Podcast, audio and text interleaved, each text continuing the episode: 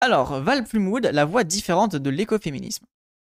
Alors du coup, c'est bien, mais chaîne YouTube, c'est euh, un gage de haute qualité. Il n'y a pas de vue. Léla Reid. Résumé. Nous, présentons, l'écoféminisme de la philosophie australienne Van Plumwood, 39-2008. L'écoféminisme développe une critique environnementaliste de l'idéal de domination de la nature et en y montrant à l'œuvre une distinction de genre. Nous mettons en évidence comment cette domination est associée aux idéaux modernes, dualistes de la masculinité. Ah là, les, le bistef, le steak haché. Nous exposons ensuite les alternatives non dualistes, parmi celles-ci les éthiques du care. Ok, putain, je savais même pas que ça avait parlé de, de care. Alors, oui, ça va être 25 pages, mais écrit en gros comme ça, donc ça va, ça va le faire. Au sein des éthiques environnementales, s'est développé récemment un nouvel ensemble de réflexions en philosophie ainsi que des sciences humaines et sociales. Depuis a lieu priori inattendu, le féminisme. Ce courant, qui reprend à son compte le terme d'écoféminisme, a une double dimension, activiste et académique. Dans le champ académique, on voit apparaître un ensemble significatif de publications durant les années 90. Je centrerai mon attention sur le domaine philosophique. En voici trois auteurs parmi les plus influentes. Val Plumwood, australienne, professeure de philosophie à l'université de Sydney. Euh, Caroline Merchant, je crois que j'ai déjà vu elle. États-unienne, historienne des sciences philosophes, professeure à l'université de Berkeley. Et Karen Warren, états-unienne, professeure de philosophie euh, au Macalester College au Minnesota. On va plutôt voir euh, des anglophones précisément. salut Xav, ça va très bien toi? J'ai mangé un beefsteak tout à l'heure de 300 grammes, miam miam. Ah, let's go, les roussellistes là. L'écoféminisme développe une réflexion critique sur l'idéal moderne de domination de la nature. Il défend l'idée que celui-ci est associé aux valeurs définissant les idéaux modernes de la masculinité, dont la relégation du féminin à une forme de nature infrarationnelle euh, et une pièce déterminante. Historiennes des sciences et philosophes ont largement souligné comment la pensée occidentale a conçu tout au long de son histoire la femme comme plus naturelle, une conception dont l'absence de clarté n'a jamais empêché qu'elle soit reprise de siècle en siècle, jusqu'au coup d'arrêt politique, obtention de droits civiques et scientifiques, développement des études sur le genre au XXe siècle. En vrai, là, ce qui est assez euh, flippant, c'est qu'on est en train de repartir justement sur ces questions. On a vu avec euh, euh, Dora Muto et Marguerite Stern et compagnie qui prennent le, choix de s'appeler les féministes. C'est qu'on est en train de repartir vers un côté. Bah, la femme, c'est c'est ça en fait, la femme, c'est. On l'a vu là, c'est même en train de calculer les espaces entre les, les l'utérus, je sais pas quoi. Enfin, genre, c'est en train de partir dans, un délire, mais hardcore de ouf. Alors que non, juste, euh, bah, femme, c'est un. C'est le genre et tu, c'est une construction sociale et basta, tu vois. En vrai, c'est important de, de, garder en, de garder en note et d'avoir ça en tête. Parce que même là, les, les éco. Enfin, pas les écoféministes, mais les. Les TERF, elles ont justement une relation très. Euh, la nature, la nature féminine, euh, le naturel et compagnie, qui en fait s'immiscent très très bien dans l'écologie un peu euh, effondriste, colibri, etc. Donc faut aussi garder en tête tout ça et être très solide sur tous nos rapports naturalisants qu'on peut dire, enfin je sais pas si on peut dire ça comme ça, mais naturalisants de, de, la, femme en fait, des, femmes. Doramuto est Stern encensé et accueilli par une députée LREM. Ouais j'ai vu, j'ai vu, ouais. Pas d'utérus, pas d'avis. Bah euh... non, justement, à Bah tu vois, c'est là où tu vois. Alors bienvenue à Mochasa, tu es transphobe.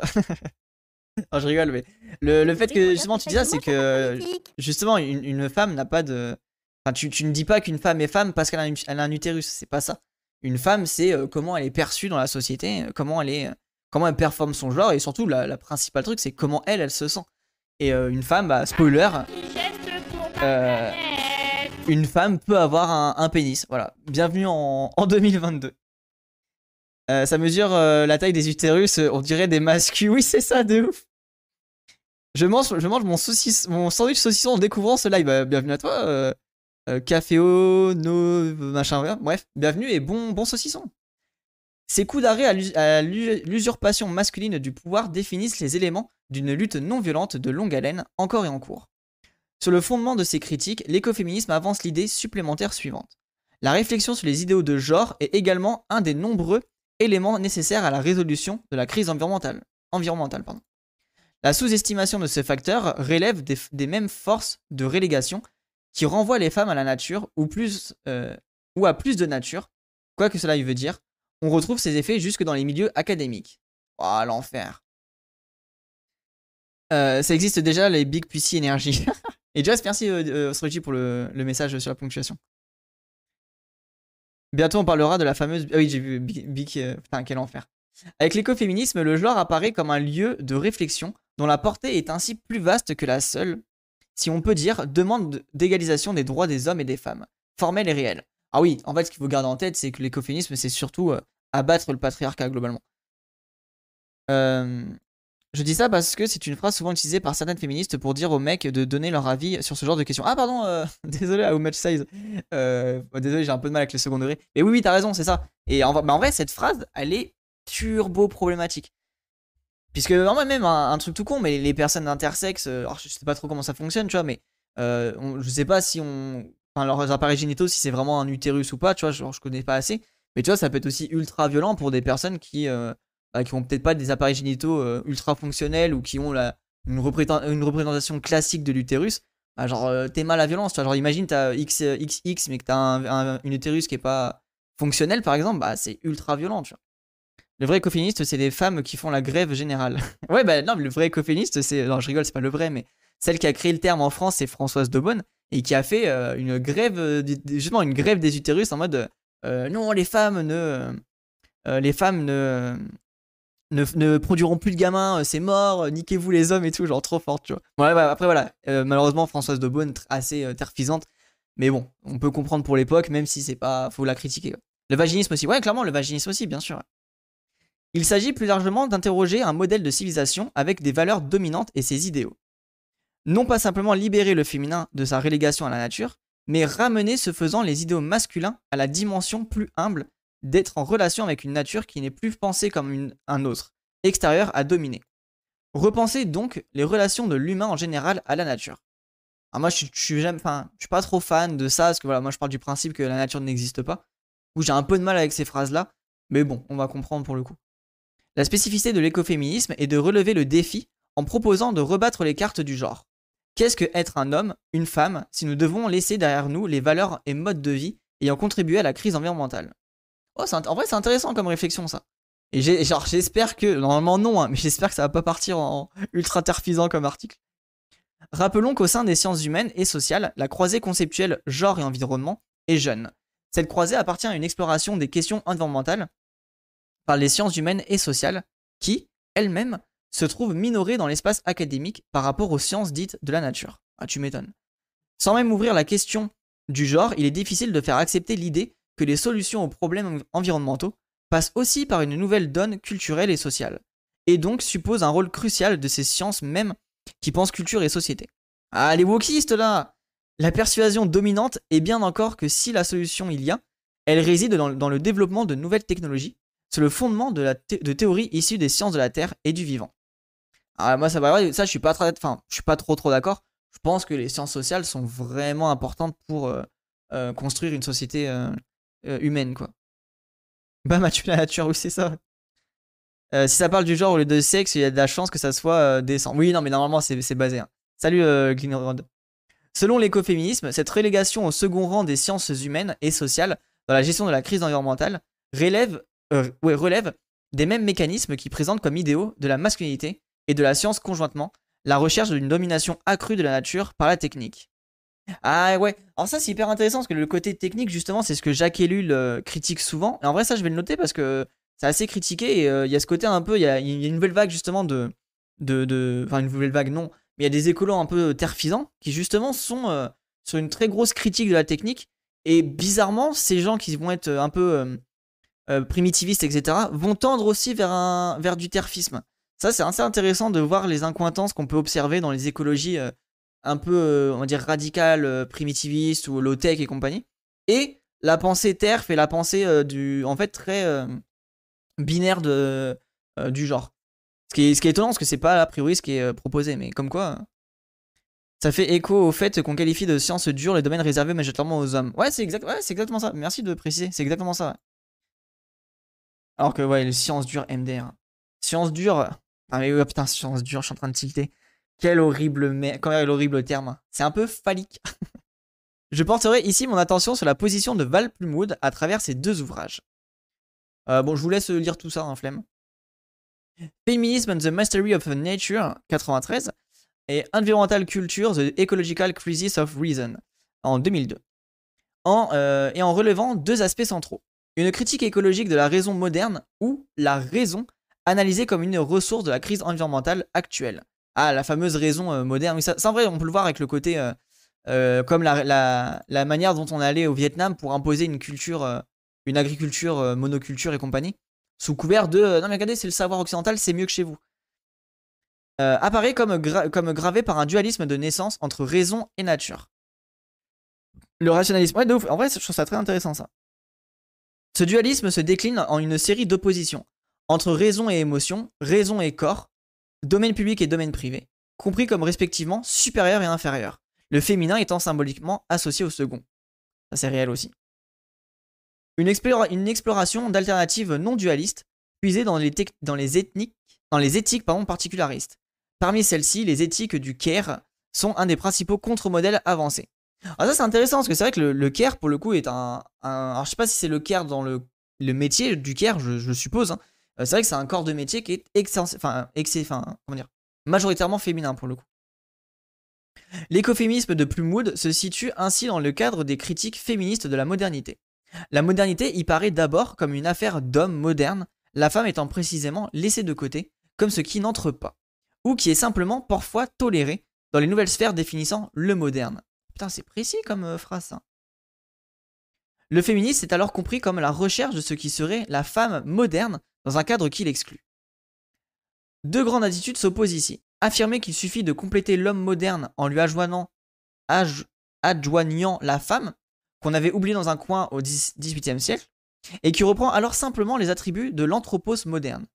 Ou affirmer, au contraire, que l'ajout simple n'est pas possible, parce que la définition du mal moderne dépend dynamiquement de la relégation de la femme du côté privé, de l'ancien, voire l'éternel, l'anthropos moderne n'existant tout simplement pas.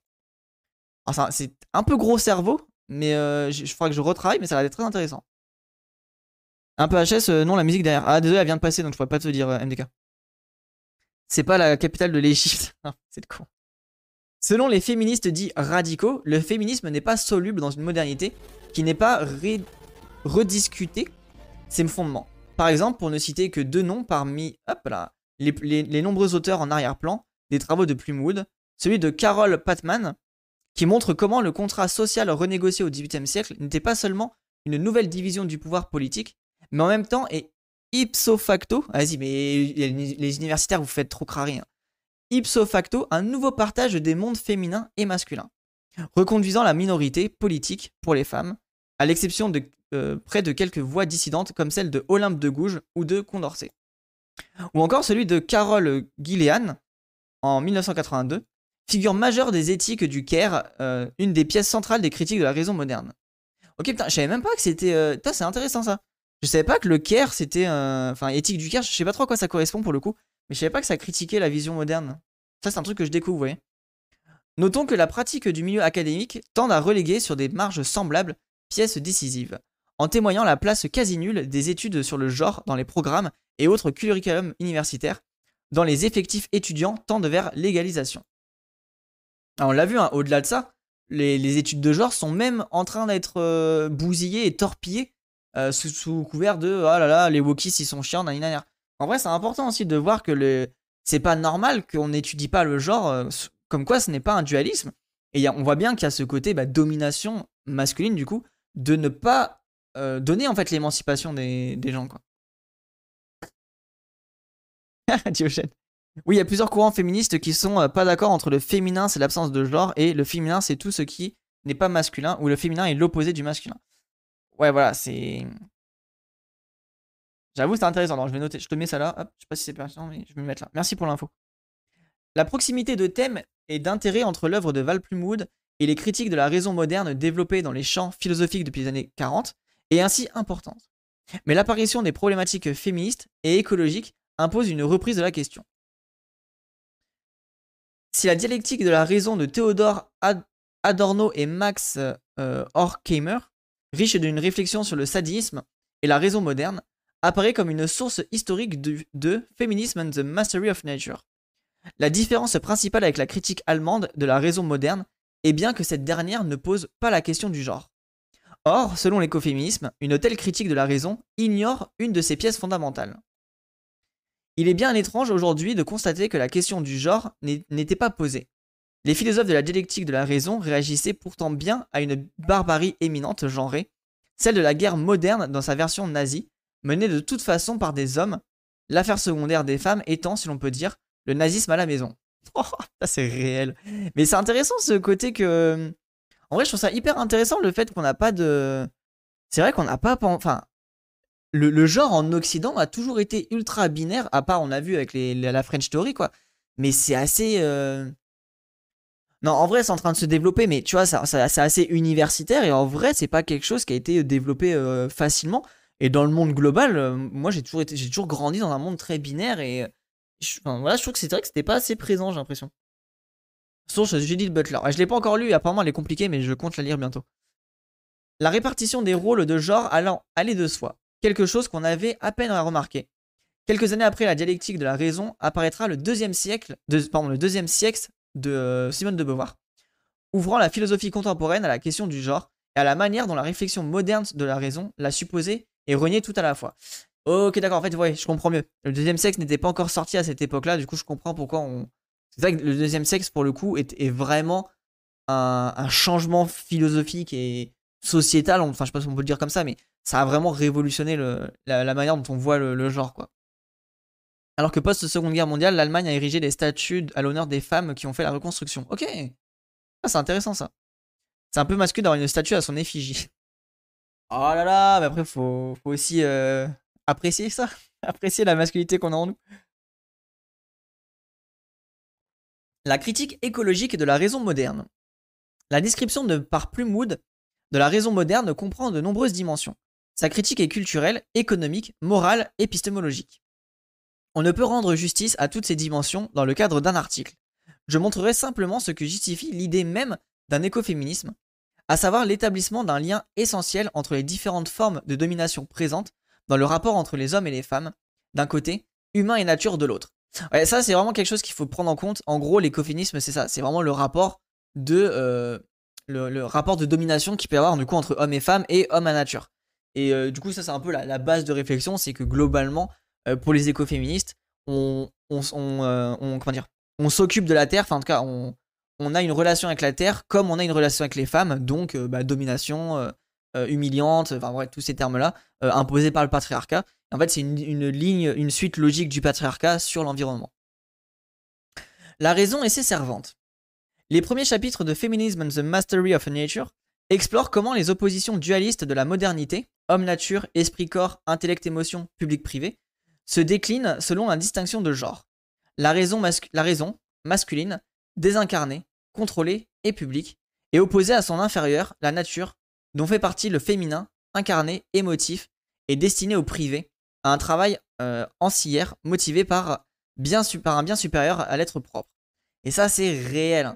Et en fait, c'est là où tu vois qu'il y a un énorme contre son camp des féminismes, euh, du féminisme un peu libéral, euh, euh libéral, c'est que justement, elle réutilise.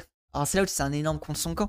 Elle réutilise le fait que euh, la, femme, elle est douce, la femme, elle est. Euh, elle, entretient la nature, la femme, elle est, elle est accueillante, elle est respectueuse, elle ne crie pas, elle n'est pas dans des, elle n'est pas dans la, dans la bagarre, elle n'est pas dans le, rapport de force et compagnie. En vrai, ça, c'est un truc. En vrai, je sais pas si à l'heure actuelle c'est encore présent, mais si vous voulez un peu cette vision de l'écoféminisme un peu classique, c'est un peu ce qu'il y a dans la, série de Blanche Gardin, quoi. C'est un peu ce qui est présenté. Je sais pas si à l'heure actuelle ça existe encore. Je pense que oui, hein. Mais euh, c'est hyper essentialisant et ça, c'est une, un contre son camp monumental, quoi. Oui, le retour à l'essentialisme qui justifie le patriarcat, vraiment, ces connasses de féministes. Oui, bah, ah oui, du coup, elles ont ces mêmes techs-là, les féministes ou pas? Parce que ça, tu vois, je suis peut-être pas assez renseigné. Mais en fait, ce qui est intéressant, c'est que du coup, bah, c'est les mêmes techs que le féminisme libéral, euh, écoféminisme libéral, quoi. Ce dualisme constitue une des, sources de l'instrumentalisation actuelle de la nature, servant tout comme la femme qu'elle englobe et qui la représente, d'arrière-plan ancillaire au développement de la raison, de l'homme, de la civilisation, comme on voudra appeler ce principe supérieur. Plumwood parle de backgrounding, une technique généralement associée aux entreprises de domination qui fait apparaître la nature comme simple arrière-plan au développement de la raison, permettant ainsi l'illusion d'autonomie et de maîtrise dont celle-ci a besoin Illusion qui appartient cependant de plus en plus euh, comme telle sous l'effet. Euh. Euh, cependant de plus en plus comme telle sous l'effet de la crise environnementale. Plumwood, en cela moderne d'ailleurs, reprend ce faisant le vieux thème philosophique du transcendantal en le naturalisant. Elle montre comment la raison, ainsi pensée, est aveugle à ses propres conditions de possibilité. Enabling condition, écrit-elle en mode philosophe naturaliste, à savoir le corps et la nature non humaine. Ah, c'est intéressant en vrai comme truc. Hein. De nos jours, il est parfois recyclé avec le sens de relatif aux tâches domestiques. Ce mot apparu au XVIIIe siècle se rencontre dans les expressions comme amour ancière, liaison ancière, relation entre homme et sa servante, et aussi quand on euh, dit par exemple les tâches ancières. Waouh Quel enfer Merci pour la def en vrai, intéressant. Hop là, attends, je vais la mettre euh, ici. Alors, euh, les autres. L'altérité et l'apanage des dominés, Beauvoir 49, avait rendu patente l'absurdité de tout de ce tour de passe-passe, le deuxième siècle.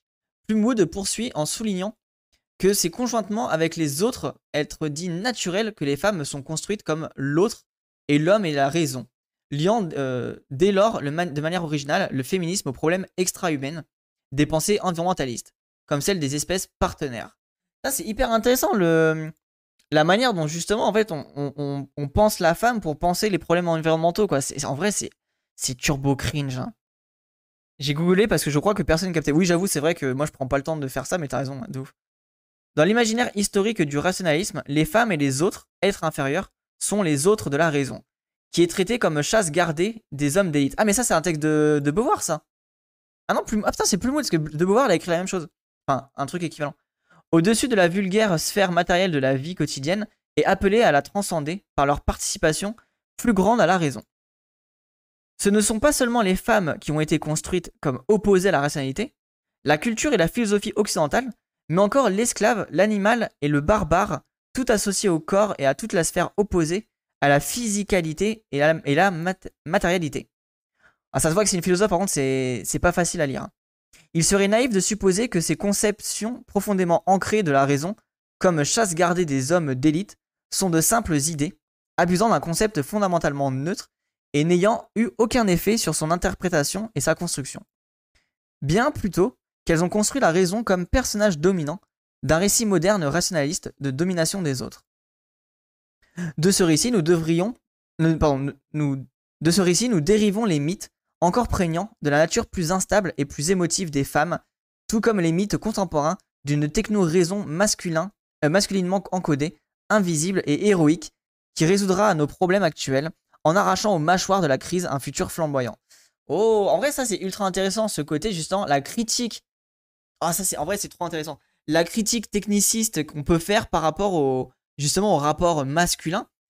C'est vrai que souvent, ah, pas tous, mais souvent, c'est quand même des hommes qui sont en mode oui, oui, la technique va nous sauver, tu vois. C'est pour ça que Freud est toujours une ref, I guess. Ah, peut-être. Hein. Basé là, ouais, de ultra basé. Hein.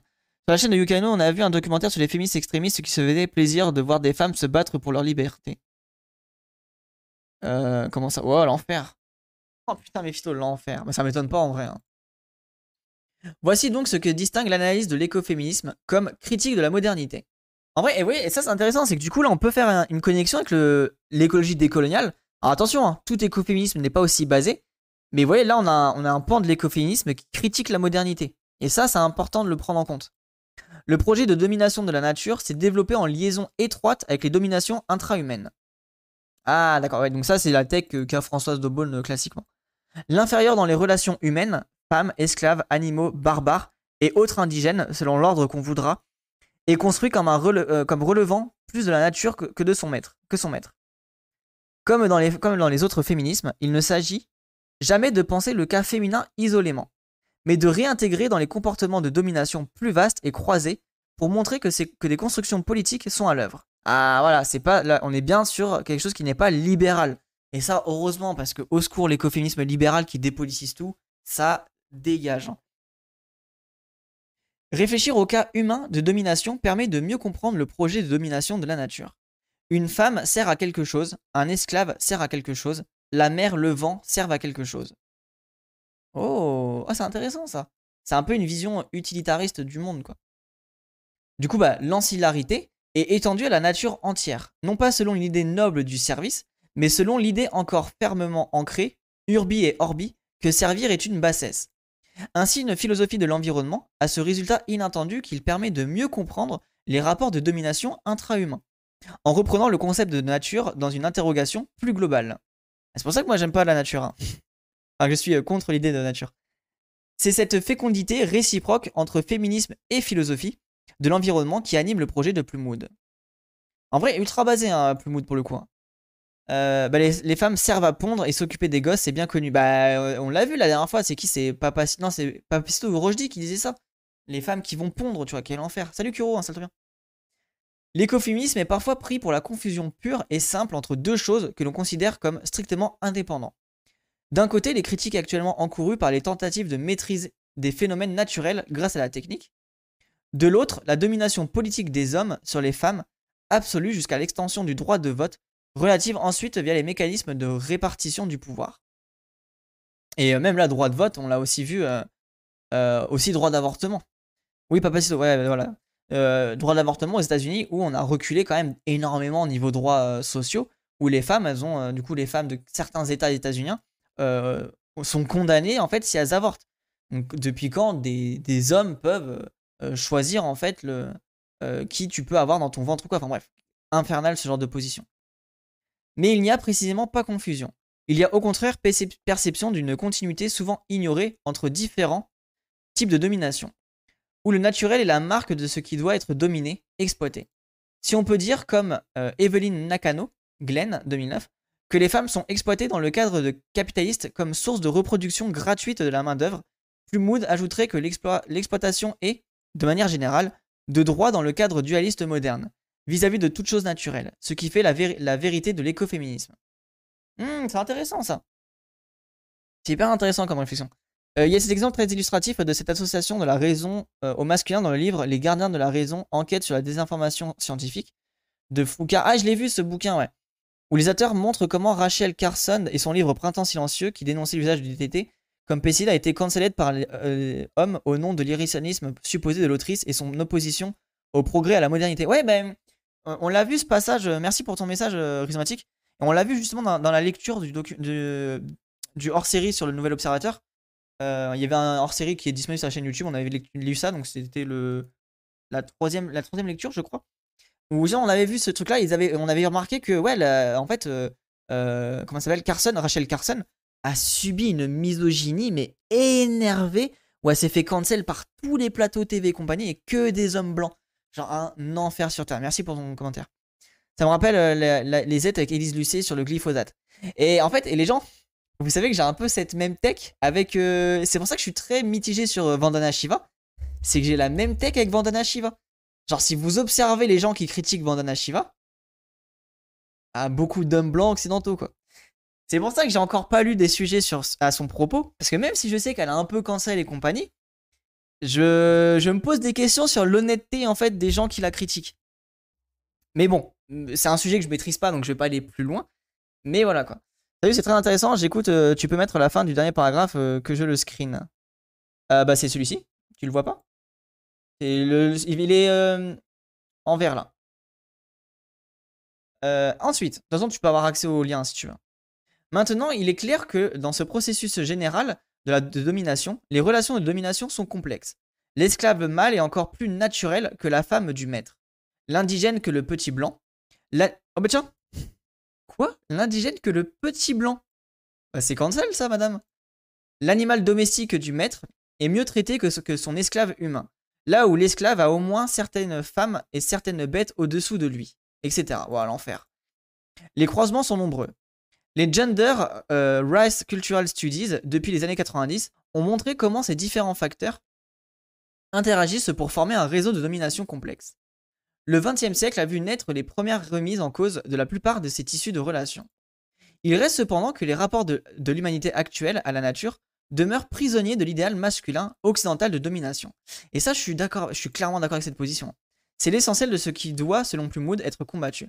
Ouais, en vrai, ça, je suis vraiment d'accord avec cette position où on est vraiment figé dans cette, dans cette chose-là. Et en fait, on le voit bien avec toute la, question là, du nucléaire où on se questionne jamais sur le, nucléaire. il y a aussi ce côté où, euh, non mais let's go, on va croire en la technique et compagnie, quoi. Assez choqué du mot petit dans le petit blanc. OMG, faut que tu le montres à Dani. Après, il y a plein de gens qui disent petit blanc. Hein. Mais oui, bah si vous voulez, je vous envoie le lien, vous pouvez le partager. Jusqu'à aujourd'hui, le maire est essentiellement constitué d'une. Le maire Le maître est essentiellement constitué d'une petite partie de l'humanité dite blanche. Aussi absurde que soit la catégorie. Principalement masculine, mais identifiée du dominant pourrait partiellement changer, sans que les structures de domination soient défaites. Les projets écoféministes ne sont pas une revendication masquée d'une plus grande part du gâteau, mais veulent subvertir la domination elle-même. Voilà, et ça, je pense que c'est la grosse différence avec le féminisme un peu classique. C'est que le féminisme classique va essayer de tendre vers une espèce d'égalitaire, donc on va euh, justement se partager le gâteau. Alors que non, les écoféministes et notamment l'écologie, enfin les décoloniales ou toutes ces formes de, féminisme qui va tendre euh, sur quelque chose de pour euh, se sur tout ce qui est la, dualité du genre, va renverser en fait tout le système dans lequel c'est imposé pour reconstruire un, monde nouveau. Écoféminisme 16, ménage trash. dans, cette dans cette mesure, Plumwood serait d'accord avec l'analyse offerte par Nancy Fraser. Pardon, Nancy Fraser. Ça y est, je commence à, à euh, États-Unis en tout. Du risque actuel de la récupération du féminisme par les structures de domination. Ah voilà, le pinkwashing, mais pas que. Où le féminisme perdrait sa dimension critique et la noirait dans des projets plus individuels d'acquisition de bonnes places dans un système accepté comme tel. Voilà, donc c'est ce que je vous disais avec le féminisme libéral euh, classique, et notamment blanc. Plumwood ne s'exprime pas, quant à elle, euh, sur le risque d'une participation accrue des femmes via une certaine forme de réussite au système même qui perpétue certaines vieilles dominations. En particulier le projet d'un assujettissement de la nature aux besoins des humains. Elle souligne au contraire combien les femmes sont encore construites comme l'autre, l'outsider. La réelle mais faible participation féminine aux structures de pouvoir ne devant pas masquer la partie immergée de l'iceberg. En vrai, ça c'est réel. Hein. C'est en fait ce qu'il faut garder en tête, c'est que c'est pas parce que tu as euh, une parité dans les, euh, une parité à peu près construite, créée dans les, euh, les, trucs d'Assemblée nationale et compagnie, que derrière, bah, c'est pas les femmes qui sont majoritairement présentes dans le CARE, qui sont majoritairement présentes dans les, les métiers de, lavage et compagnie. Donc euh, tout ce qui est femmes de ménage, on l'a vu avec les, le, les, merdes, les femmes de ménage de l'hôtel Ibis. Ouais, c'est ça qu'il faut pas se faire biaiser avec ça. C'est que, encore une fois, c'est pas parce que chez les bourgeois on a à peu près un 50-50 que chez les prolos on a ce 50-50 qui est présent. Un indique universitaire qui est plus, je pense que ça mérite une vidéo de Psyodélique et de son fameux alter ego Wokodélique. Let's go Petite série de vidéos là. Comment ça se fait que le petit blanc sorte dans, le... sorte dans un article universitaire? Le propos de Plumwood est en effet à souligner des effets de seuil, et se démarquerait tout de même dans cette mesure de la crainte exprimée par Fraser. Un succès général du féminisme ne laisserait pas l'ensemble des structures de domination en place. La récupération ne peut être que partielle. C'est une manière d'analyser le fameux plafond de verre comme la quantité d'outsiders que le système peut tolérer pour se perpétuer en faveur d'un nombre maximal de, messieurs.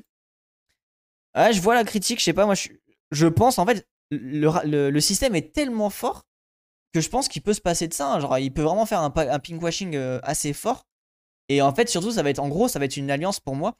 Une alliance du féminisme blanche avec la domination euh, bah, globale, tu vois. Du coup, je suis pas ultra convaincu avec, euh, avec ce, passage-là. Soulignons que Plumwood n'est pas, n'est pas technophobe. C'est le paradigme de l'exploitation et de la domination qu'elle rejette elle, n'exprime pas de haine ou de terreur de la technique. Ah voilà, et en fait ça, très intéressant. Du coup, pourquoi Plumwood est basé par rapport à des tocards euh, qu'on peut, voir euh, hyper terf sur justement qui sont technophobes et primitivistes? C'est qu'elle a conscience que la technique est intéressante, elle peut être émancipatrice si elle est entre de bonnes mains. Pas comme les tocards là que je peux lire, enfin voilà, pour ceux qui veulent l'information, c'est sur tout ce qui est floraison et partage-le. Vraiment, je lis des articles à chaque fois, je, tombe de ma chaise quoi. Là, elle dit que c'est pas du l'écophémisme nuage. Exactement. Source indéniable de nombreux bienfaits pour la vie humaine, du moins celle d'une position très réduite de l'humanité à ce jour, d'où l'inévitable apparition d'une critique soutenue. L'idéal de domination de la nature rencontre néanmoins aujourd'hui ses limites. Et en vrai, on le voit, et en vrai, un truc tout con, mais rien que la technique d'avortement qui, qui s'est améliorée, en fait, rien que ça, s'il faut garder ce genre de truc, tu vois. C'est contre l'injustice épistémique, quoi. La critique de Plumwood devient alors dénonciation des faux semblants de la civilisation technique. La crise environnementale manifeste l'absence d'une véritable maîtrise de la nature. L'idéologie était fausse et faut le mettre. Une leçon patente des récentes catastrophes écologiques comme celle de Fukushima. Plutôt que de soutenir un point de vue technophobe, Plumwood prend ainsi un point de vue historique plus large. Elle voit la raison moderne comme victime d'un excès inhérent, empruntant le concept d'hybris au grec pour souligner le danger impliqué dans ce qu'on peut appeler une illimitation pratique de la raison, qui est à confisquer toute agentivité et transformer la nature en, un vaste objet ou ensemble d'objets. N'autorisant pas la confrontation, cette raison est décrite comme monologique. L'autre en face d'elle n'est pas en dialogue ou, du moins, en réaction depuis son, être propre, mais simplement objet. Ah oui, voilà, donc du coup, ouais, en fait, vu que c'est un objet, il n'y a pas de dialectique, donc bah, on en fait ce qu'on veut. La possibilité d'une réponse ou d'une résistance naturelle n'envisagée que comme quelque chose qui doit être maîtrisé. Ouais, voilà, ça. Du coup, on réduit euh, à néant la, possibilité même de pouvoir euh, répondre, de pouvoir, en fait, euh, de se révolter, quoi. On va le réduire à néant. Un drama sado-impassible. Pour décrire cette hybris, Plumwood souligne l'importance du dualisme raison-émotion qui implique une relation euh, rationnelle idéale à la nature doivent être dénuées d'émotion. Impassible, l'émotion apparaissant comme passive et incontrôlable. Monde décrit ainsi les idéaux modernes euh, de contrôle de la nature dans les termes d'un drame sado-impassible, l'antonyme d'une perspective de care. C'est intéressant comme, euh, texte. Hein. Dans les termes des concepts psychanalytiques, fort de Teresa Brennan, Brennan cette mythologie culturelle d'une raison masculinement encodée, maîtrisant une nature encodée au féminin, est un drame sado-impassible où le héros utilise le dualisme raison-émotion et les idéaux associés de la rationalité détachée pour interdire ou couper court à l'empathie ou à l'identification avec l'autre. Euh, ok, donc en fait, ça c'est actuellement, en fait, voilà, ok, Actuellement, c'est ce qui se passe. En gros, euh, on enlève l'émotion pour éviter de, de tomber là-dedans. On peut peut-être traduire care par préservation. Euh, bah en fait, oui, je pense c'est ça. Après, avoir, je sais pas si c'est care dans le sens euh, préservation ou si c'est care dans le sens métier du care. Tu vois. on va le voir juste après, c'est à la fin de l'article, ils vont en parler. Merci pour le follow, Atel Brasier. Le sado impassible est le docteur qui expérimente sur ses congénères, tels que les handicapés mis à mort dans les institutions nazies. Ok, je vois la tech. Il ne ressent rien là où il devrait ressentir de l'empathie, et nous n'y reconnaissons un défaut moral grave. Le sado impassible est le mode dominant des héros rationnels de la science et du capitalisme. Et en vrai, là, les gens, vous savez moi ce que ça me fait parler Ça me fait penser aux, zététiciens. Les zététiciens sans affect. C'est en vrai, c'est ultra intéressant cette critique du euh, de, la, non-empathie. Étant donné le traitement actuel fait par, le héros à l'environnement global, nous avons des raisons de supposer que le drame culturel occidental, sado impassible de la raison, et de la nature finira avec le héros étouffant à mort son partenaire planétaire dans un, euh, acte final de domination sadique. En vrai, ça c'est réel. En fait, ça me fait vraiment penser aux zététiciens qui ont euh, un domaine quand même relativement très masculin et qui est qui n'a aucun, aucun affect, ça va être aucune empathie. Ultra rationnel dans la raison et compagnie. J'aime vraiment la, tech là. Comme les expériences sur les animaux en mode balèque aussi. Ouais, c'est vrai, ça c'est un, autre sujet, mais ouais, clairement. Enfin, c'est un autre sujet. C'est la continuité logique, mais ouais évidemment. On avait parlé justement la dernière fois euh, les, expériences euh, de l'entreprise Veleda, qui ont en fait les, trucs cosmétiques Veleda qui ont été testés sur les, euh, sur les juifs pendant la période nazie dans les camps de concentration. Quoi. Le care, ça désigne le soin, le souci du sens très large, mais le terme est polysémique. Ouais, c'est ça exactement, rhizomatique. C'est pour ça que j'attends de voir la définition dans dans l'article là. semblable étouffement les attends quoi? Semblable étouffement des émotions chez un être humain dans ses relations aux autres y compris les autres non-humains. Other est utilisé par Plumwood selon une grammaire différente, qui, euh, qui inclut la vie non humaine, animale et végétale, signifie en fait une forme extraordinaire de dureté morale qui peut rapidement dériver en violence destructive. Eh oui Et c'est pour ça que, en vrai, moi j'aime bien le la nature n'existe pas. Parce que justement, vu que la nature n'existe pas, tu arrives à avoir une empathie avec le non-vivant, avec la rivière, avec le, la végétation, avec l'animal, parce que il est autre, il est quelque chose que tu considères autre, mais pas autre comme une domination, autre comme quelqu'un d'égal. En fait, bah, la plante, même si tu la coupes pour t'en servir, tu fais de manière euh, structurée, enfin qui a une respectueuse, parce que sinon elle pourrait venir t'emmerder la nuit, te, faire des, mauvais sorts la nuit, etc. En fait, ça c'est ultra intéressant. c'est que du coup, bah, tu as ce rapport de préservation de l'environnement, etc. Donc ça, c'est ce, que cite Descola dans ses livres. Par contre, c'est ces esthéticiens qui vont faire des vidéos de 4 fois 2 heures pour se victimiser. Oui, oui, voilà. À deux doigts de devenir antispéciste. Après, bah, moi, dans l'ensemble, je suis globalement antispéciste. C'est juste que c'est pas mon, mon champ de bataille principal, quoi.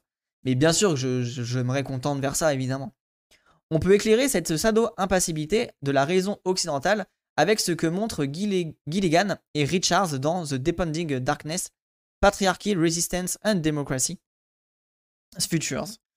Euh, Gilligan étend à une analyse des modèles conjoints de la masculinité et de la civilisation, ce qui ressort de ses études sur les deux éthiques, du care et de la justice.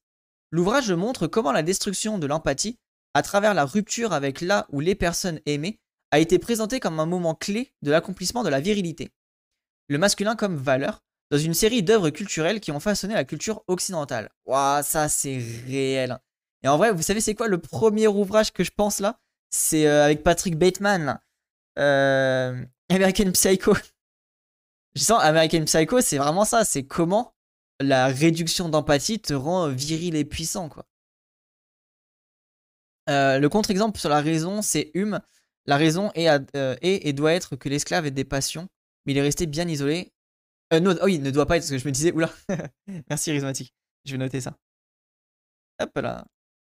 Le fameux l'homme est un loup pour l'homme, c'est la nature humaine. Exactement, mais c'est pour ça, de toute façon, les gens, tout ce qui est nature humaine, ça dégage. Alors ça, faut vraiment que vous. Enfin, moi, en tout cas, je, pense que ça, c'est quelque chose qui doit être euh, fondamental. Dès que les gens vous parlent de nature humaine, c'est immense red flag. Et il euh, faut se questionner sur, sur, la construction de ce genre de personnes. Oui, voilà, faut les, faut les accepter, les écouter, mais il faut contrer cette idée-là. Gilligan et Richards commencent par exposer le soubassement dans le monde antique de cette culture de la rupture. L'Énéide comme œuvre majeure exprimant l'éthos du Romain, euh, quittant Didon pour fonder une nouvelle Troie sous l'injonction de ses ancêtres.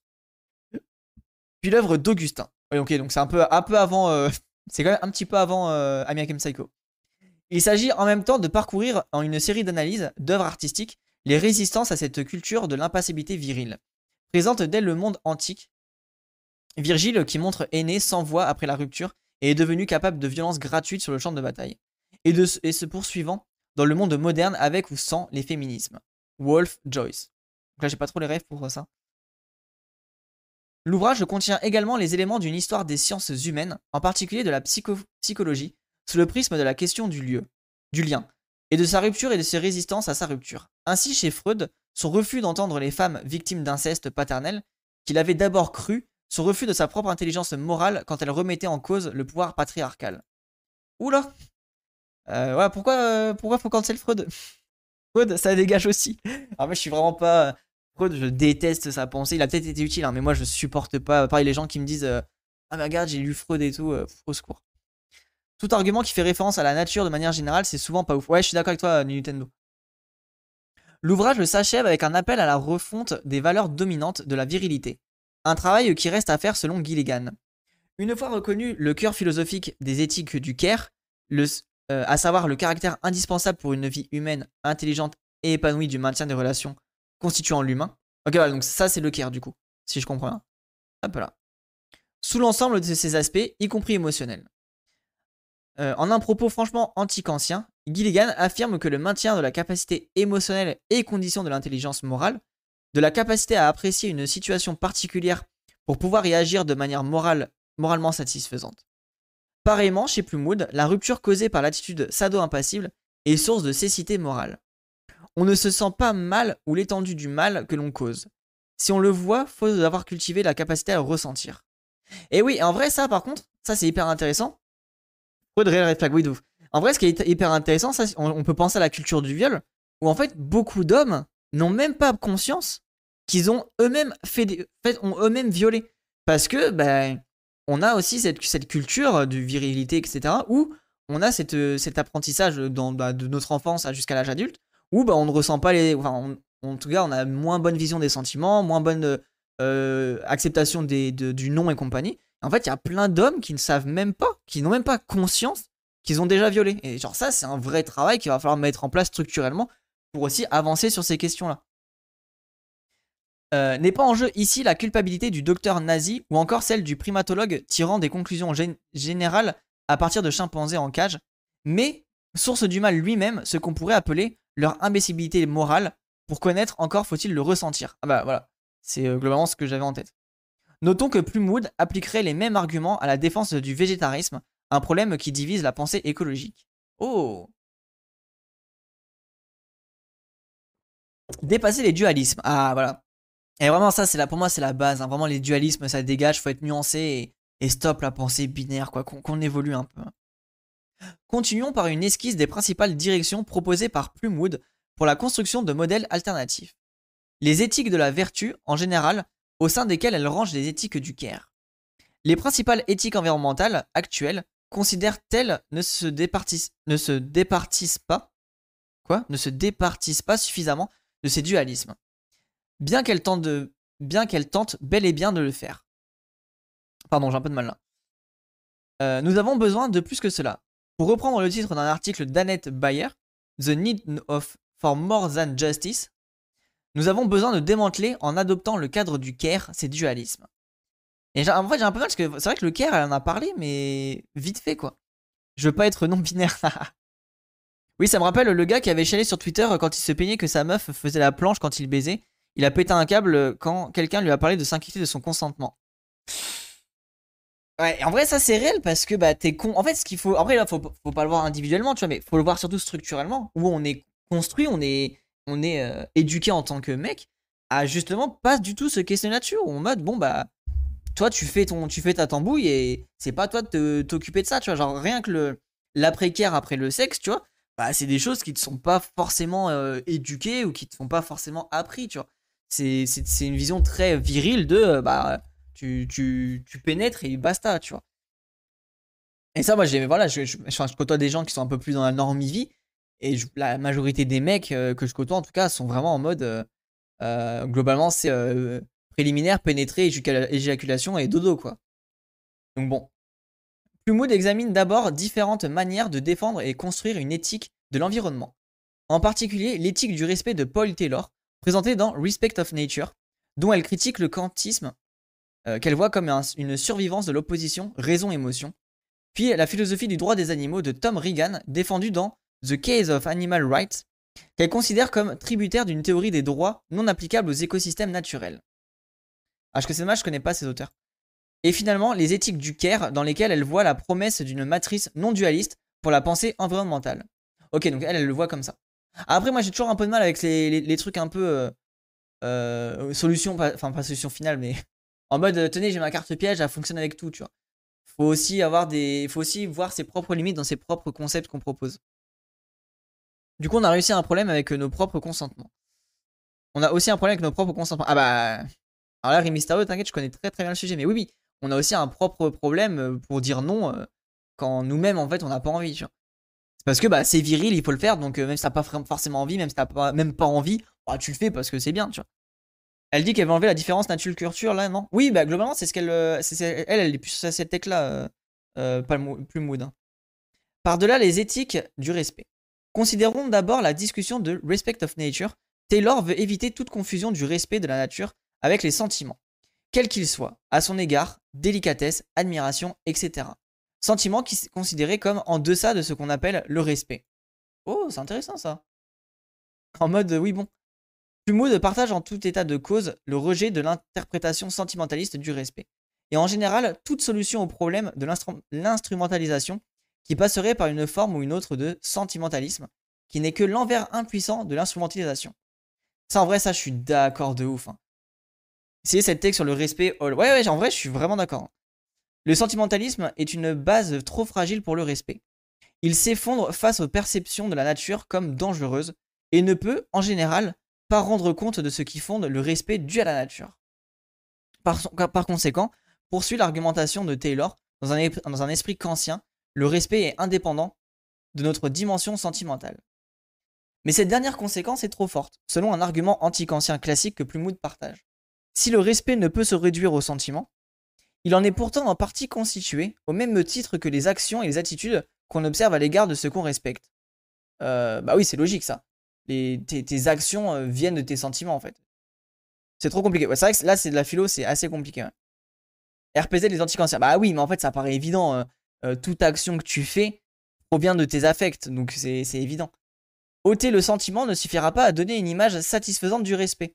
C'est au contraire une des pièces du dualisme moderne. Si, tout, si pour être rationnel, le respect est en principe impassible, même s'il peut être en fait et accidentellement animé de sentiments divers, alors une des sources du dommage à l'environnement se retrouve intacte dans ce type d'éthique environnementale. Là, j'avoue, c'est compliqué. Plumwood se, se démarque d'une telle solution et cherche du côté des éthiques rendant leur place essentielle aux sentiments, mais sans perspective réductive. Ainsi, des éthiques du care.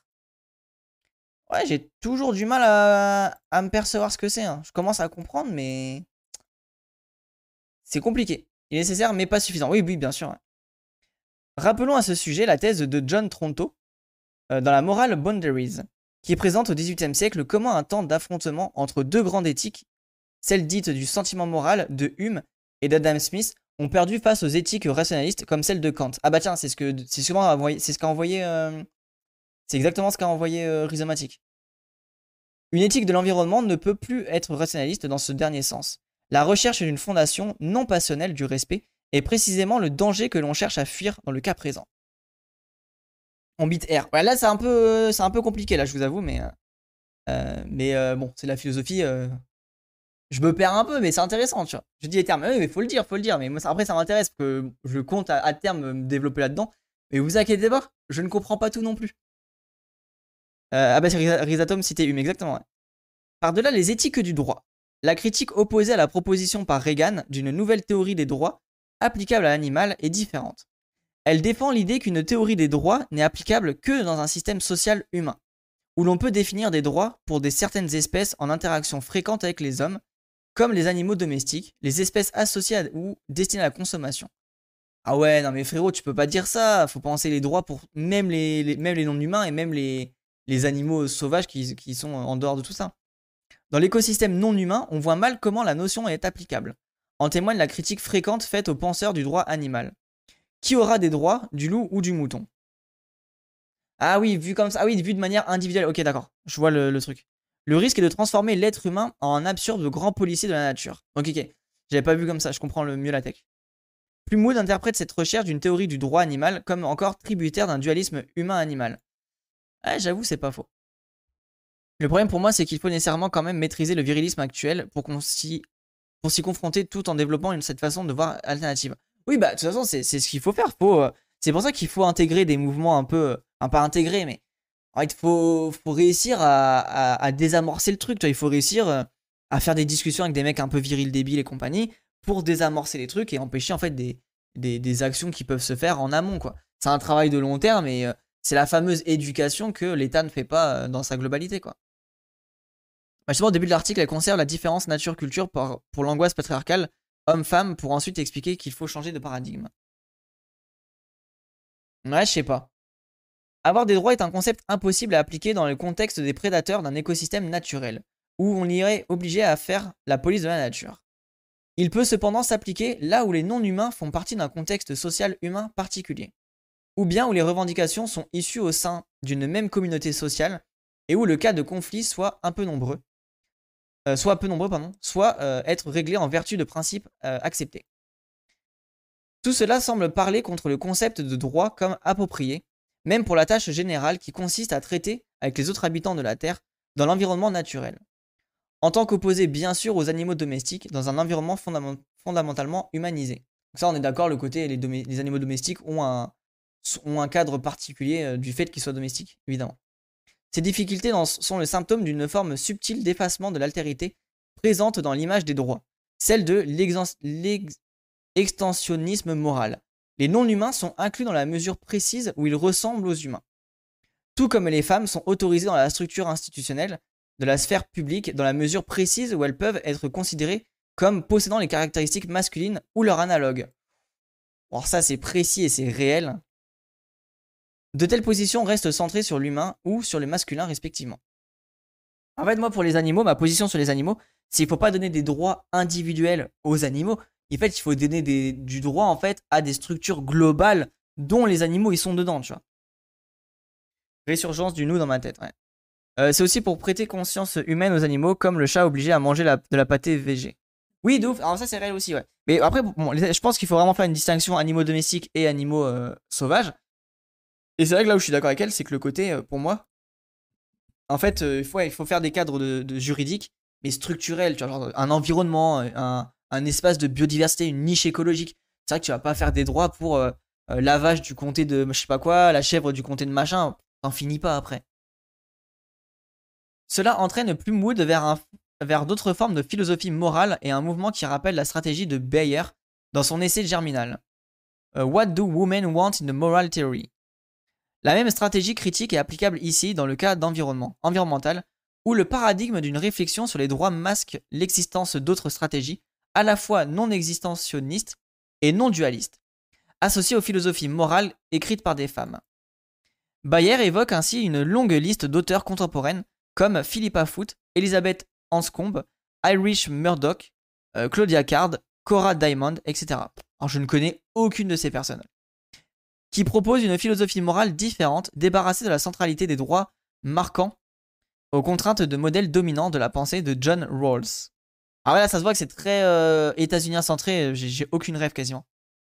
Les droits semblent avoir acquis une importance exagérée, une importance exagérée en éthique en ce qu'il relève du prestige de la sphère publique et du masculin, de l'importance accordée à la séparation et à l'autonomie, à la raison et à l'abstraction. Une approche plus prometteuse pour une éthique de la nature, et bien plus en accord avec les directions actuelles prises par les féminismes, serait de retirer les droits du centre de la scène morale et porter notre attention sur d'autres concepts moraux moins universels, tels que le respect, la sympathie, le soin, care, le souci, concerne et la compassion, la gratitude, l'amitié et la responsabilité. Ouais, je suis pas euh, forcément convaincu par ça pour le coup. Je vais le noter, mais je suis pas ultra convaincu. Le lien de l'article c'est SVP. Ouais, je vous file ça tout de suite. Hop là. Alors j'espère qu'il est disponible gratos. Je sais, sais pas pour le coup, mais. Il faut une égalité entre chaque animal pour toi. Un moustique est aussi important qu'un chat. Non, c'est pas de la même, euh, pas de la même manière. Enfin, en fait, pour moi, c'est si tu pars de ces principes-là, tu, t'es, tu vas mettre, si tu pars de ce principe-là, c'est tu vas mettre des cadres moraux humains à des animaux. Et du coup, bah, comme elle le dit, en fait, tu vas euh, recréer des, dualismes qui, qui, justement, on cherche à détruire.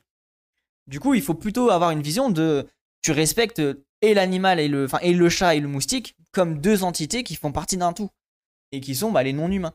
Et tu les respectes tout autant. Après, moi, c'est ma vision, tu vois. Après, euh, euh, je vois ce que tu veux dire dans le sens où, euh, en mode, ah, mais du coup, tu vas pas tuer un moustique. Alors voilà, c'est des questions. Euh, si le, en fait, enfin là, c'est des questions presque humaines, c'est enfin animal, tu vois. Si le moustique il t'emmerde, bah tu le tues, il est qu'à pas être là, tant pis pour lui, tu vois. Mais un chat, tu vas pas, tu vas pas le tuer de la même manière. Je sais pas, j'avoue, je, sais pas. J'ai pas trop de, je sais pas quoi penser là. Tu m'as mis un peu en échec et mais tu ne tueras point que ce soit ton voisin ou un chien. Bref. Je sais pas, moi j'essaie un peu de voir en mode euh, il, faut, euh, il faut respecter tout. Il faut respecter les, autres, tu vois. Mais après, euh, désolé, mais si le moustique vient te piquer, bah tu te défends, tu vois. Et c'est sûr qu'un chat qui vient te, te, griffer, bah tu vas aussi le dégager. Alors tu vas pas le tuer parce qu'il est plus difficile, mais tu vas le décacher quand même. Tu, vas le dégager quand même. Oui, je suis un chat, je veux une mort irrespectable. Mais non, mais en fait, ce qu'il faut prendre en compte, c'est que surtout, le chat, tu vas le dégager comme tu vas dégager le moustique, mais vu qu'il est plus gros, bah, ton rapport de force va être moins destructeur, mais tu vas quand même le dégager de la même manière, tu vois. Le moustique, tu l'écrases, le chat, tu lui tords le cou. Ah non Ça y est, les, campagnards qui se réveillent là. non Tu peux chasser un chat, bon courage pour chasser un moustique MDR. Bon, alors là, euh, MDR, non, euh, c'est l'inverse, je trouve. L'antispécisme, c'est rempli d'angles morts, ça le rend aussi intéressant que complètement con. Ouais, je suis d'accord. Hein. Un peu d'accord. Le problème de la légitime défense contre les animaux, c'est ils font ce droit sur nous de South Park. C'est réel, putain. Ce type de concret résiste à un traitement en termes de dualiste qui, euh, pour trois ensembles de raisons. Il surmonte l'opposition entre éléments cognitifs et sentimentaux. Il dépasse les difficultés dues aux règles de réciprocité. Ah bah vous voyez, c'est ce qu'on dit là. Il pense autrement la différence entre le particulier et l'universel. La question du sentiment a été évoquée plus haut. Ces concepts incluent à la fois les éléments cognitifs et sentimentaux, qui permettent de dépasser l'opposition de la raison et du corps, et plus largement de la raison et de la nature, où ce corps est inscrit. Ce cadre rend par principe l'ouverture de la réflexion morale au-delà de l'humain, vers la nature, bien moins délicate que ces concepts qu'on a fait traditionnellement reposer sur une supposée dualité entre raison et nature. Ah, c'est intéressant ça aussi. Les dégâts de la propagande de Stray. C'est le truc de moustique, les pubs, ça, ouais. Je crois. hein. Le chien du voisin m'emmerde, je peux prendre ma carabine et le tuer, merci. Mais voilà, en fait, c'est ça. Puis après, même, faut aussi se nuancer. Hein. Euh, oui, enfin, Stray. Ah non, Stray, putain, oui, le, jeu, pardon, pardon. En liaison avec sa critique de l'impa- l'impassibilité, Plumwood critique l'impersonnalité, des concepts comme ceux de droit et de justice. Quand ils sont associés à une matrice dualiste, notons que c'est bien le dualisme qui pose problème et non les idées mêmes de droit et de justice en tant que telles, qui demandent à être repensées. Oui, on est, on est d'accord là-dessus. La difficulté principale avec ces concepts impersonnels, ou encore impartiaux, pour saisir la même chose qu'un nom plus valorisé, est qu'ils supposent une réciprocité précisément absurde dans le cas environnemental. Ah, ben voyez, c'est ce qu'on disait là. C'est exactement ce qu'on disait. En supposant que la vie morale suppose en général une règle de réciprocité, du type ne fais pas autrui ce que tu n'aurais pas qu'il te fasse. Ah, vous voyez, c'est ce qu'on dit.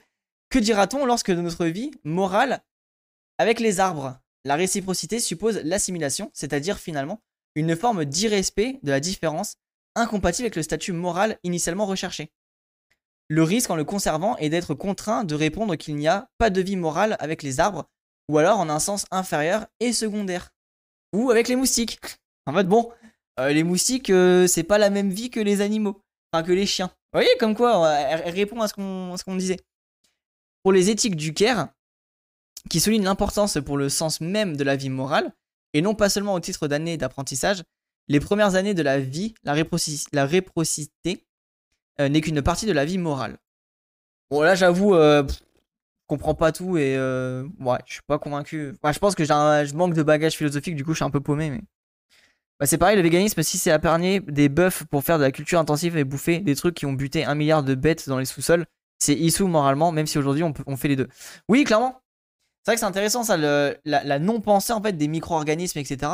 Quand tu penses animaux, tu penses majoritairement mammifères, alors qu'en fait les mammifères ça représente euh, quasiment rien de, la, masse, euh, de la biomasse euh, animale quoi. L'attention au particulier et le soi écologique. Dans le sillage du rejet du principe d'impersonnalité, l'universalisme est critiqué par Plumwood au profit d'une forme de souci du particulier et du local. Ainsi écrit-elle à propos du concept comme ceux du care et l'amitié, etc. Il s'agit de concepts plus locaux qui autorisent la particularité et qui ne requièrent pas l'assimilation ni surtout la réciprocité. Le soupçon féministe qu'en aucune moralité abstraite ne peut être bien fondée, qui ne soit enracinée en, de saines relations particulières à d'autres dans la vie personnelle. Ok, en vrai, plus mood, je pense que je vais pas la lire tout de suite, qu'elle elle est vraiment compliquée. Le lion, quand il bouffe un agneau, il se demande pas si c'est dans la réciproque. Bah oui, de ouf.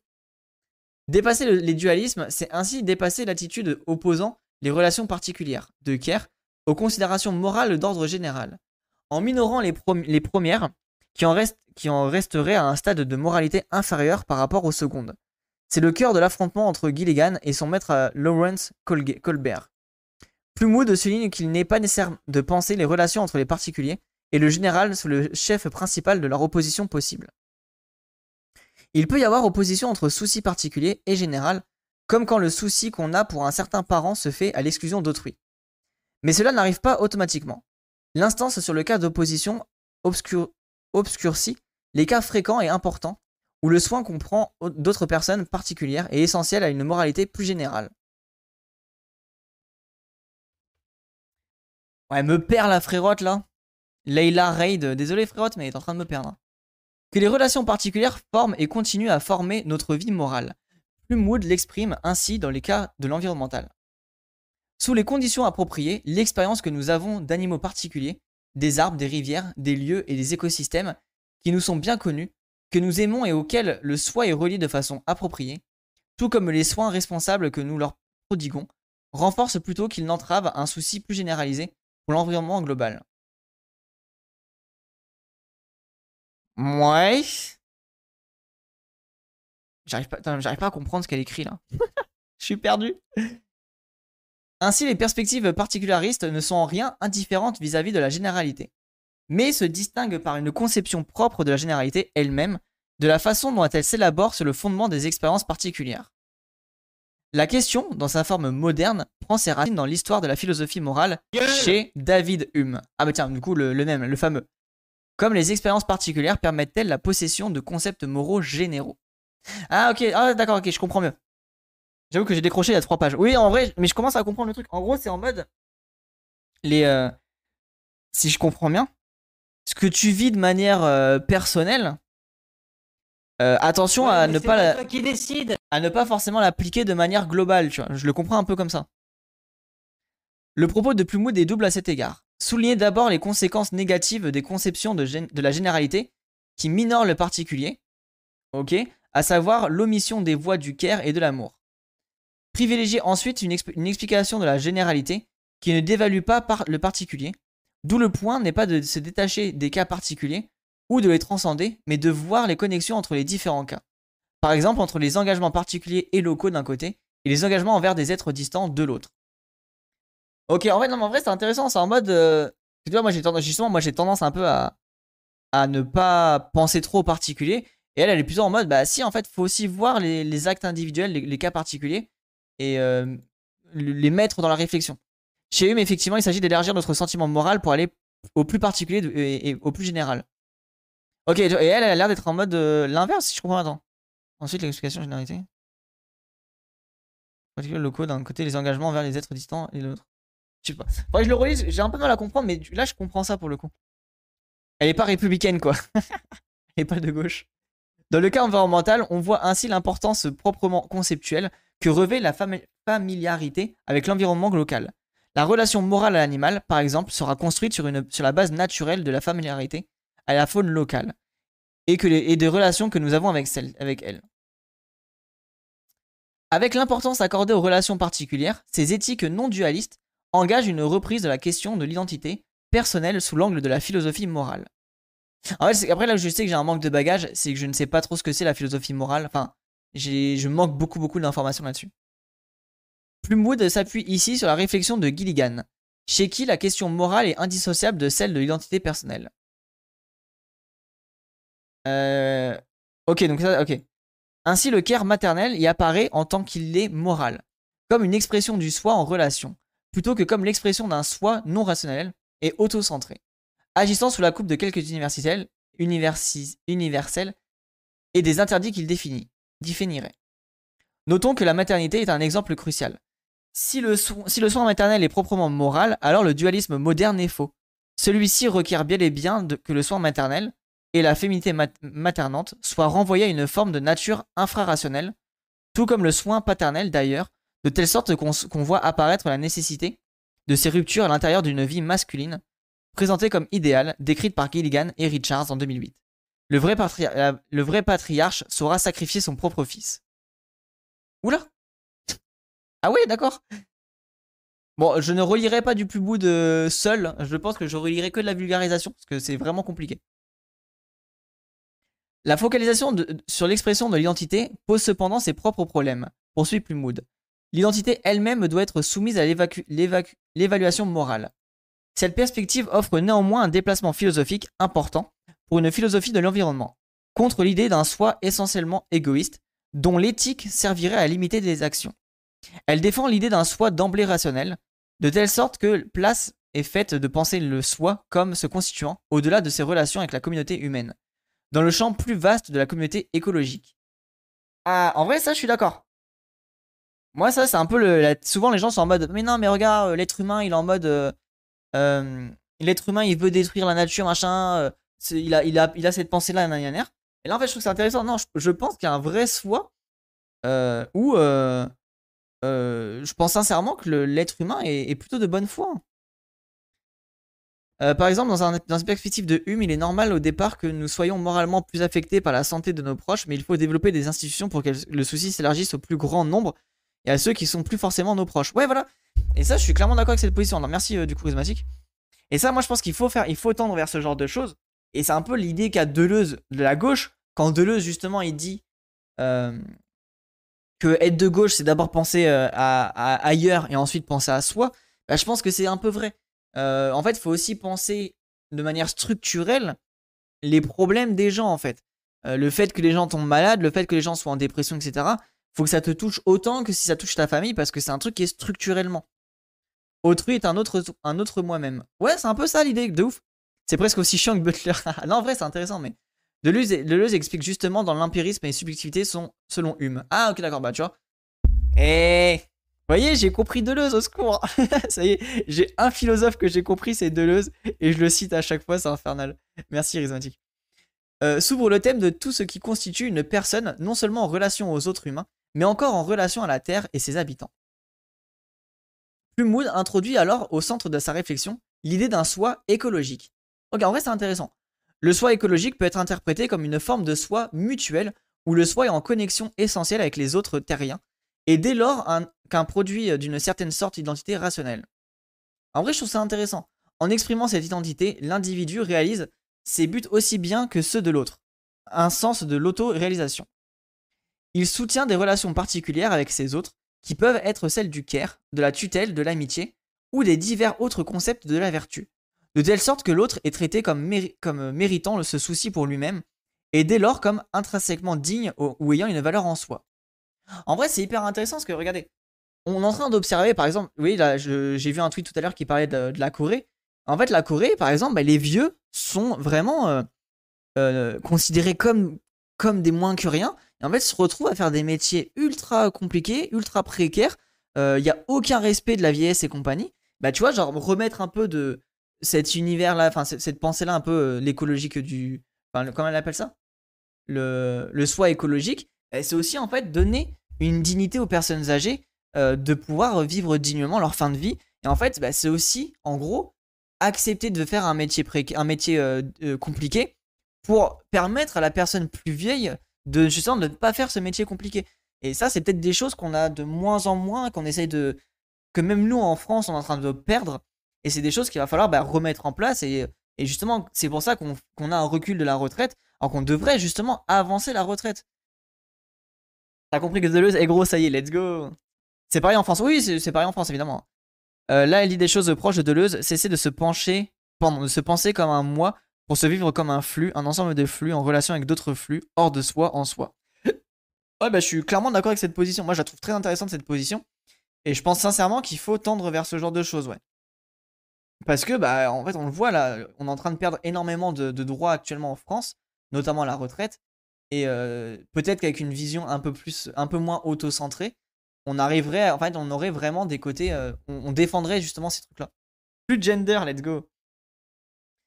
Il ne s'agit plus de chercher à étendre avec plus ou moins de succès aux autres terriens des attributs définis pour l'homme isolément, mais de reprendre cette définition elle-même pour la décloisonner et se voir soi-même son identité première en continuité avec les terres et les terriens. Ok, et du coup, bah là, en vrai, moi, ça me fait penser à l'habité euh, non colonial, cesser l'habité colonial de Malcolm Ferdinand en mode il faut réussir à habiter la Terre euh, où on accepte et les non-vivants, et les vivants, et les non-humains. L'importance du féminisme dans les questions d'éthique environnementale est ainsi manifeste. Est ici manifeste. En ce qu'il a travaillé avec un regard critique les conceptions modernes du soi et exploré leurs relations avec différentes formes de vie morale.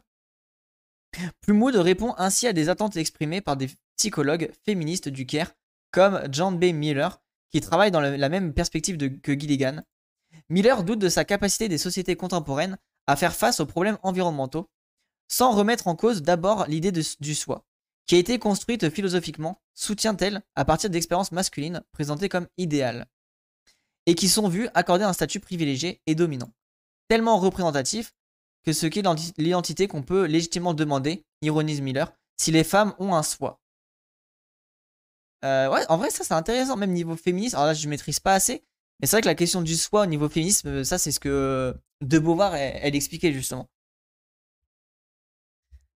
Euh, cette ouverture des sources de, l'identité personnelle entraîne une forme de pluralisme moral. Plumwood insiste en effet sur la pluralité des formes de vie qu'implique l'ouverture à toute la, variété et la particularité des autres terriens et de nos relations à eux.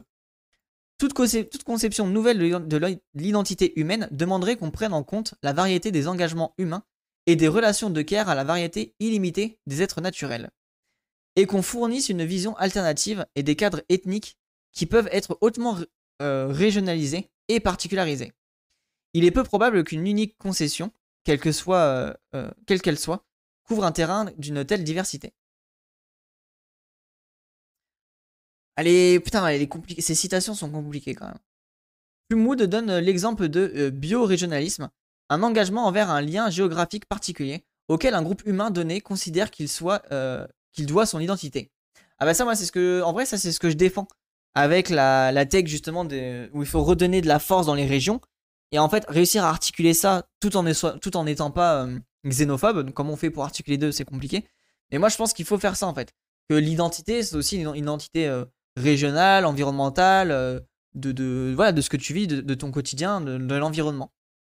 Alors que le chemin pris par les sociétés humaines, déplore-t-elle, et dissocie l'identité et le lieu qui accueille l'habitant? Plumwood elle-même a changé son nom de famille pour adopter celui de son lieu de vie. Plumwood Mountain. MDR. Se manifeste la, euh, la identité unique de la philosophie environnementale australienne. Elle réfléchit depuis un rapport au monde sauvage qui diffère aussi bien de celui de l'Amérique du Nord et de l'Europe. Cette instance sur l'enracinement local permet d'approfondir la critique de l'opposition dualiste entre privé et public. Ainsi, Plumwood fustige-t-elle les bio-régionalistes du dimanche et aux faux euh, sauveteurs à temps partiel de la planète. Une autre manière de répondre à la demande formulée par Toronto 93 d'une reconfiguration de la frontière privée-publique.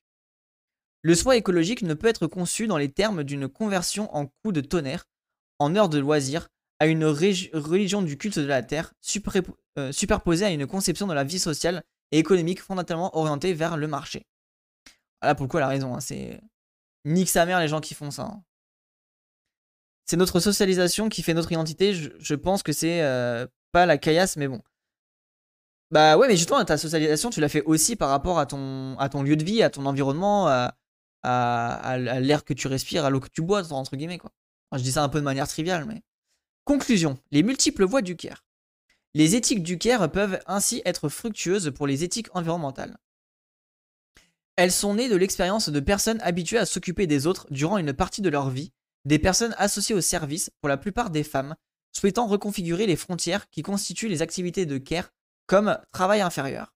Pour retrouver un mot de la poétesse américaine Audre Lorde, euh, mot que Gilligan met en exergue dans euh, In Different Voices, on ne peut pas détruire la maison du maître avec les outils du maître. Penser depuis les activités de service et de soins dont les humains ont besoin s'avère plus fécond que de penser en maître, qui oublie l'origine des services dont il jouit. Pour reprendre les termes de Plumwood, ça serait rester aveugle à nos propres conditions écologiques de possibilités. C'est très intéressant cette tech-là. Tout dépend cependant du contexte plus général dans lequel la perspective de care est incluse. Il peut servir différents types de sociétés, en particulier des sociétés non égalitaires, si la frontière patriarcale entre privé et public est conservée, si la, relégation du care dans le privé et l'inférieur est maintenue. Plumwood ainsi souligne euh, à la fin de la, discussion que les éthiques du care seront ce qu'on en fera. Elles restent à déterminer. Ah, c'est intéressant ça. En vrai, c'est-à-dire que si le, capitalisme et le marché est encore présent, bah, le care peut être utilisé à, notre insu, quoi. La balle précise contre les écolos bourgeois. Oui, oui, de ouf. Euh, je dois être Yukio Alice. Dire que tout le monde se foutait de la gueule de Ségolène quand elle parlait du Caire en 2007. Ah ouais, c'est réel ça, euh, Cyril, là, tu vois, j'avais pas l'information. Et oui, non, le, le Caire, c'est intéressant comme euh, corps de métier. Et c'est vrai qu'en fait, c'est beaucoup, beaucoup de femmes et surtout beaucoup, beaucoup de personnes non blanches aussi. Les éthiques du Caire ne parlent pas d'une seule voix, mais en un ensemble de voix politiques différents.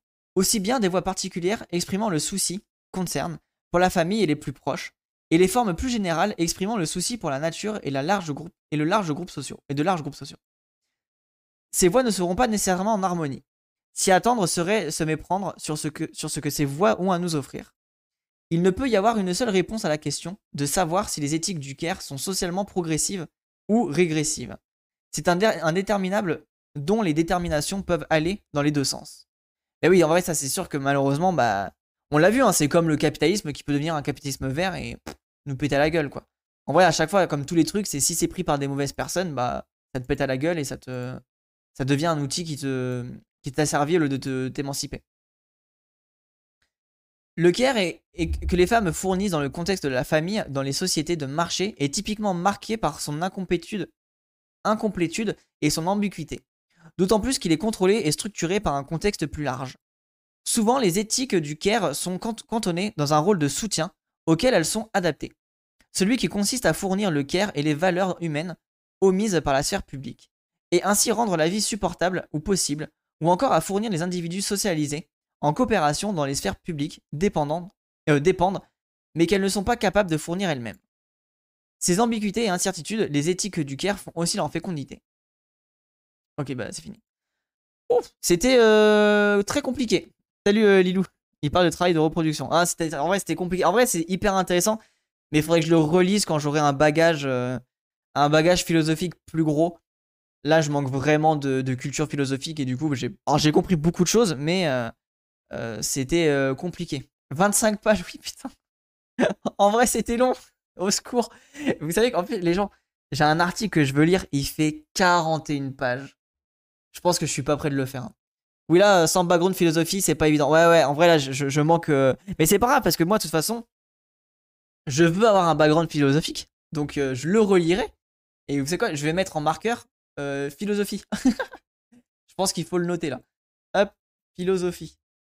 parce que c'est vrai que là, j'étais un peu paumé. Même la philosophie morale, je sais pas quoi ça représente. Enfin, il y a plein de choses que je vais devoir bosser.